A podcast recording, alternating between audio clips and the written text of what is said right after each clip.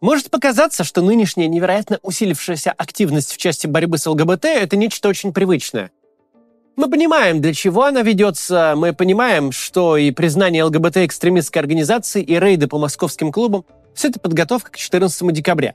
Не будем в десятый раз повторяться, обо всем этом мы уже говорили. Но на самом деле именно этот поход за традиционными ценностями не настолько привычный, как кажется. Потому что это первый раз, когда чисто пропагандистские конструкты имеют отражение в реальной жизни людей. Когда есть угроза реальных уголовных дел. Когда существование всего ЛГБТ-комьюнити хоть в сколько-то открытом виде явно поставлено под угрозу. Для нашего режима это не очень-то типично, это что-то новое.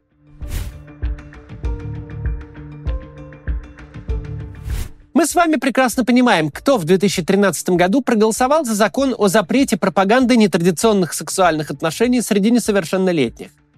Ни один, ни два и ни десять депутатов вытаскивали свою карточку для голосования в Думе из кошелька, в соседнем отделении которого лежала золотая веб-карта одного из лучших московских гей-клубов. Мы знаем, кто 10 лет пишет Путину речи о традиционных ценностях, сценарии к людоедским шоу на центральных каналах и к фильмам о гей-нацистах и о принудительной смене пола детям на зловредном Западе. Многие из этих людей отвлекаются от своей работы на уведомления из Тиндера, куда пришел матч с представителем своего пола.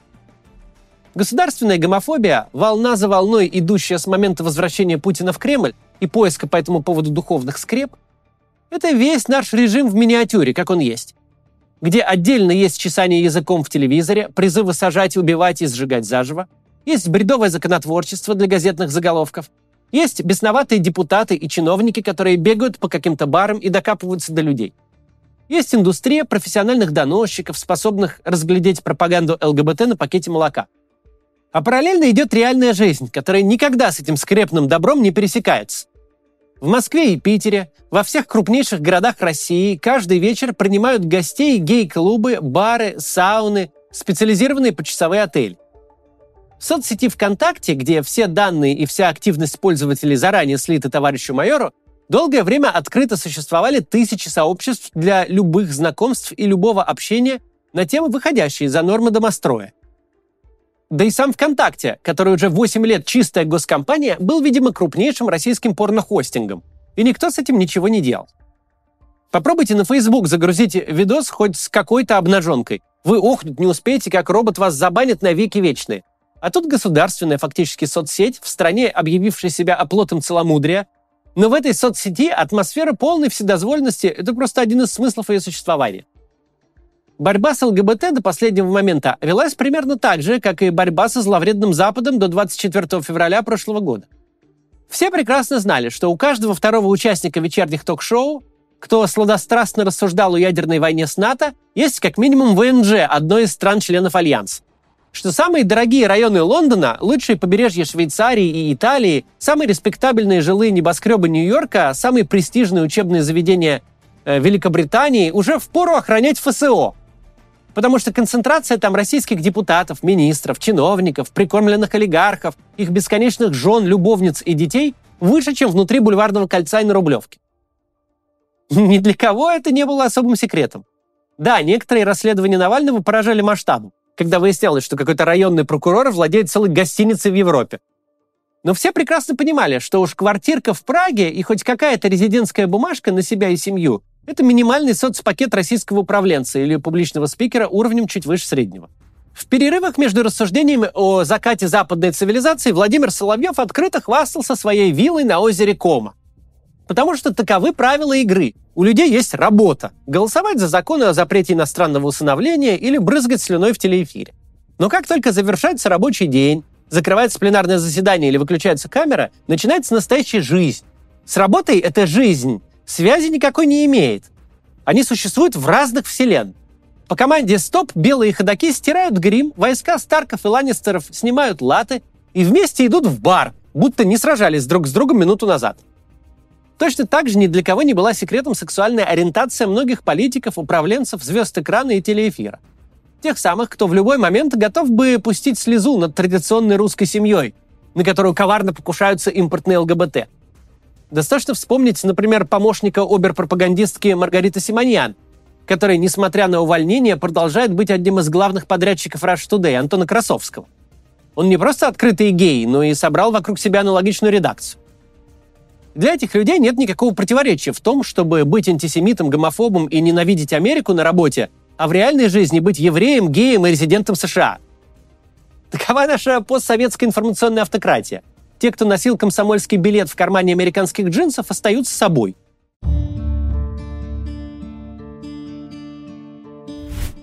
Десять лет государство воевало с виртуальным ЛГБТ, а жизнь тем временем шла своим чередом. Люди знакомились, встречались, жили вместе, делали операции по транспереходу, до утра отвисали в самых развратных клубах, всецело пользуясь нулевым общественным интересом к вопросам чужой половой жизни и не особо вспоминали, что в России вообще есть такая сущность, как государство. И государство отвечало им взаимностью. Закон о запрете пропаганды нетрадиционных отношений среди несовершеннолетних за 10 лет, в общем-то, так и не заработал – и понятно почему. Ментам не особо интересно было возиться с какими-то невнятными административными правонарушениями. А палки куда удобнее набивать на поимке закладчиков. Короче говоря, до недавнего времени война государства за традиционные ценности и против ЛГБТ была эдакой игрой, театрализованным представлением, поводом о чем-то поговорить, когда не о чем говорить. Но признание неведомого международного движения ЛГБТ экстремистским сообществом – это совсем другое дело – Куст экстремистского законодательства, последовательно и с любовью выращиваемый ровно 20 лет, это золотой сон любого мента и чекиста. Это не просто законодательство, которое криминализует все на свете. Действия, высказывания, визуальные образы. Это обвинения, от которых не отбрехаешься. Призывы, оправдания, оправдание призывов и призывы к оправданию. Все эти бессмысленные конструкции русского языка зашиты прямо в текст уголовных статей. Что является, например, экстремистской символикой и идеологией? Как выглядит пропаганда и оправдание? Это все решает следователь. Все экстремистское законодательство написано под произвольное его применение. Под то, чтобы никто не мог очертить вокруг себя красную линию и действовать, не нарушая закон. Бессмыслица в сочетании с конскими сроками – это не баг, это фича. Не надо забывать, что экстремистское законодательство в части сетевой активности работает задним числом. Что мешает признать длящимся экстремистским деянием отзыв на фильм «Горбатая гора», который вы написали 18 лет назад в живом журнале? Даже если вы уж лет 10 как потеряли от этого ЖЖ пароль. По большому счету, главное свойство экстремистского законодательства России – это произвол. Это возможность для следователя рубить палки простым поиском по ключевым словам, ни в чем себя не ограничивая. Даже если вы православные активисты написали пламенный спич о том, как правильно казнить садомитов. Даже тогда вы не в безопасности. Потому что в законе нет никакой границы, отделяющей упоминание от пропаганды. В отличие от административок за пропаганду, дела об экстремизме менты и чекисты очень любят. И тут поле творчества ограничено только фантазией конкретного следователя. Можно, не вставая со стула, объединить людей в организованную группу просто на том основании, что когда-то они состояли в давно заброшенной группе знакомства для лесбиянок в Омске. А быть привлеченным по экстремистскому составу преступления – это совсем не то же самое, что по любому другому. Попадание в список террористов и экстремистов Росфинмониторинга – де-факто гражданская казнь. Даже находясь под очень мягкой мерой пресечения, вроде подписки о невыезде или ограничения определенных действий, вы не сможете нормально жить. У вас будут заблокированы счета, никто не сможет вам прислать перевод наличными или официально выплатить зарплату. Вы сможете жить только в наличных в крипте или если вдруг у вас есть иностранный счет. В России вся финансовая система для вас блокируется. То есть, в отличие от других случаев, когда государство ходило по традиционные ценности, признание движения ЛГБТ экстремистским сообществом будет иметь реальные последствия в реальном мире. В этот раз дело не ограничивается многочасовым трепом Владимира Путина 14 декабря.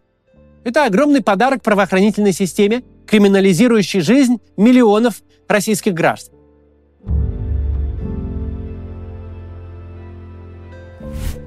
Важный вопрос, к чему это все? Почему телевизионная реальность выпрыгивает из экрана и начинает вредить реальным людям? Самый очевидный ответ мы уже озвучили. Избирательной кампании нужна магистральная тема. И этой магистральной темой явно станет густо замешанная каша из традиционных ценностей. Но этим дело не ограничивается в этот раз. Прежде всего, не стоит забывать, что у нас тут персоналистская автократия.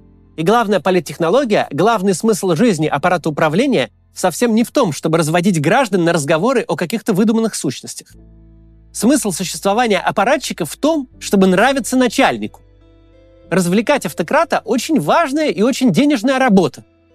Вот любит, например, Путин просуждать об истории. И под это дело есть целый каскад организаций, и прежде всего, конечно, Российское военно-историческое общество под командованием Мединского, которое потребляет нереальный объем бюджетных ресурсов только для того, чтобы поставлять Путину исторические байки, соответствующие его картине мира. Кроме того, Путину явно доставляют большое удовольствие темы семьи, детей, сексуальных отношений во всех их проявлениях. Тут не нужна никакая глубокая аналитика, можно своими глазами увидеть, как ему скучно бубнить по бумажке какие-то цифры ВВП, суммы бюджетных расходов, ставки Центрального банка. Как ему до фонаря какая-то там инфраструктура, ипотека и ЖКХ. Все это хрень какая-то, ни уму, ни сердцу. И тот же Путин резко оживляется, когда рассуждает о количестве детей, потребном от женщины для интересов Родины. Или когда в седьмой раз шутит о трансформаторах. Вот тогда ему искренне весело. Он использует любую возможность, чтобы поговорить на эти темы. Тут ему не нужен спичрайтер. Он чувствует себя как рыба в воде, улыбается и радуется жизни. 14 декабря Путину предстоит много часов сидеть перед камерой. Он будет выполнять важную задачу – официально запускать свою избирательную кампанию. А задача организаторов мероприятия – сделать так, чтобы начальник хорошо провел это время. Чтобы мог поговорить на комфортную для себя тему. Все-таки 4 часа чинить подъезды, дарить девочкам щенков и налаживать автобусное сообщение в богом забытой деревне – это совсем не то, чем ему хочется заниматься на де-факто предвыборном митинге. Из многочисленных утечек мы знаем, что в самом начале вторжения в Украину война увлекала Путина до крайней степени, что он с большой охотой двигал солдатиков по карте и принимал судьбоносные решения, причем примерно на уровне командира полка или даже батальона. Из тех же утечек мы знаем, что война ему наскучила. Гражданам она тоже надоела, еще сильнее – но для царедворцев куда важнее настроение начальника, чем абстрактной публики.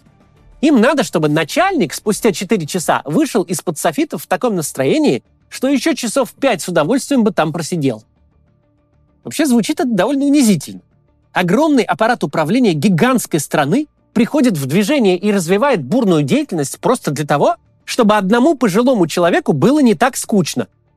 Чтобы обязательный, но не очень приятный ритуал выборов прошел для него интересно, а не в скучных разговорах об инфляции, ключевой ставке и уж тем более о войне. Деградация ли это, когда политика страны сводится даже не к манипулированию мнением граждан, а к угадыванию желаний единственного человека, к попыткам под эти желания подстроиться и их удовлетворить? Когда успешен тот, кто принесет хорошую новость, повеселит старика, чечетку ему спляшет. Конечно, это деградация. Она естественна для авторитарных систем. С течением лет вокруг диктатора исчезают все, кто мог говорить ему хоть что-то неприятное. Среди тех, кто остался, тоже происходит селекция. Кто может э, сделать комплимент, угадать правильную тему, подсунуть нужную бумажку, содержание которой диктатор захочет пересказать зрителям. В конечном итоге остаются вообще только чемпионы, которые могут устроить так, чтобы вся повестка исключительно радовала начальника. Как этим могут заниматься не мрачные пенсионеры из Совбеза, а молодые чиновники, политтехнологи, среди которых каждая буква из ЛГБТ встречается много-много раз, которые не ходят по дому в кирзовых сапогах, но посещают модные выставки, красивые клубы и вообще принадлежат к столичной богеме, которые живут в предельно толерантной и космополитичной среде. Как люди могут паразитировать на ненависти к себе, к своим друзьям, к соседям по элитному жилому комплексу? Как они могут превращать свой образ жизни в страшный жупел – которым нужно пугать народ, чтобы он поменьше задавал вопрос? Ответ очень простой. Царедворец – это просто царедворец. У него нет пола, возраста и сексуальных предпочтений. На работе он живет в мире чистых абстракций. Хорошенько расчесать тему ЛГБТ перед прямой линией – это начальнику понравится, он будет доволен. Какое это будет иметь влияние на реальную жизнь, в том числе на их собственную, эти вопросы царедворцев не волнуют. Когда чиновник администрации президента снимет костюм и переоденется в человека, этот человек может расстроиться, что любимый гей-клуб закрылся. Может поднять связи, чтобы выручить друга, которого задержали за репост радужного флага. Но пока этот чиновник в костюме и на работе, главная его задача – поддерживать у шефа хорошее настроение, и она перекрывает все прочие. Обычно мы находим в происходящем какую-то светлую сторону, но тут позитива не видно у большого количества людей будет сломана жизнь не по какой-то важной причине, а потому что госаппарату нужно порадовать Путина. До этого все скатилось. Теперь есть еще один повод, по которому в любой момент на кого угодно, совершенно произвольно, может свалиться вполне конкретный срок. С другой стороны, если такие режимы, как наш, поднимают на флаг какую-то тему, на чем-то слишком сильно настаивают, то впоследствии эта тема умирает вместе с ним. Например, антисемитизм – это не отдельное явление, это частный случай ксенофобии. Но антисемитизм и нацизм неразрывно связаны – Любое на эту тему высказывание сразу же рождает в воображении факельные шествия и лагеря смерти. Поэтому эта форма ксенофобии после Второй мировой войны стала абсолютно неприемлемой в политике развитого мира, как и прочие атрибуты нацизма. Любые темы, стоявшие в основе проигравшего режима, проигрывают вместе с ним. Когда режим Владимира Путина так или иначе прекратит свое существование, вся эта наносная гомофобия уйдет вместе с ним.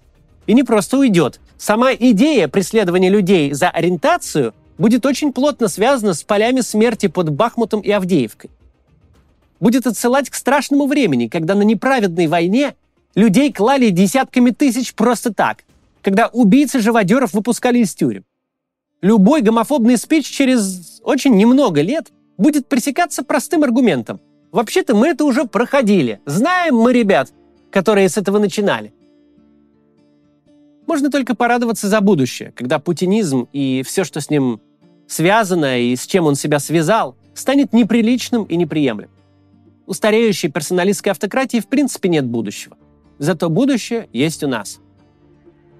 Пока это будущее не наступило, если вы представитель ЛГБТ-сообщества и не чувствуете больше себя в безопасности в России, и вы, в общем-то, совершенно правы, то у нас есть сайт Релокац, и там мы сделали специальный раздел, описывающий страны, где преследуемым по этой теме относительно легко получить убежище. Там же можно почитать описание и как другими способами в эти страны попасть, может, это для вас будет лучше. Посмотрите и до завтра.